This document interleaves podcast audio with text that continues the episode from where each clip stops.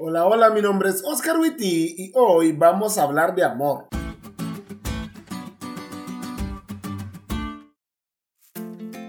Hay cosas que son sagradas para Esther y una de ellas es el sueño. Esther no sacrifica su sueño por nada del mundo, ni por nadie. Pero en las vacaciones de invierno, previas a mi último semestre, debía trabajar y una de las cosas que hice para pagar mis estudios fue vender tamales. La venta no era lo difícil, lo difícil de verdad era hacer los tamales, porque para hacerlos había que desgranar el maíz y molerlo, y es un trabajo arduo si estamos hablando de más de 30 elotes. Y adivinen quién estaba conmigo a las 6 de la mañana desgranando maíz. Así es, Esther.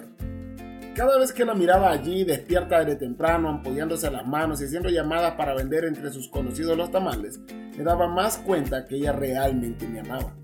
El amor nos motiva, nos impulsa y nos mueve a hacer cosas que no haríamos por ninguna otra razón. Y por eso la única motivación que importa es la motivación del amor. Si sos un conquistador de corazón, y sé que hay varios de ustedes que escuchan este podcast, deberás saber que nuestro lema fue extraído de 2 a los Corintios 5:14. Porque tanto Pablo como nuestros líderes juveniles sabían que no hay nada que nos motive más que el amor de Cristo.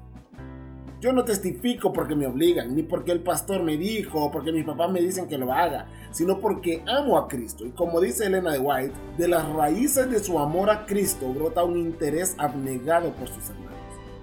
Aquellos que amamos a Cristo testificamos, es decir, compartimos con todos las cosas tan cool que Cristo ha hecho con nosotros, porque Jesús hizo lo impensable por nosotros, murió en nuestro lugar y ese amor ese amor nos asombra e impulsa a compartir con los demás lo que ha hecho en nuestra vida. ¿Y a vos? ¿Ese amor te motiva?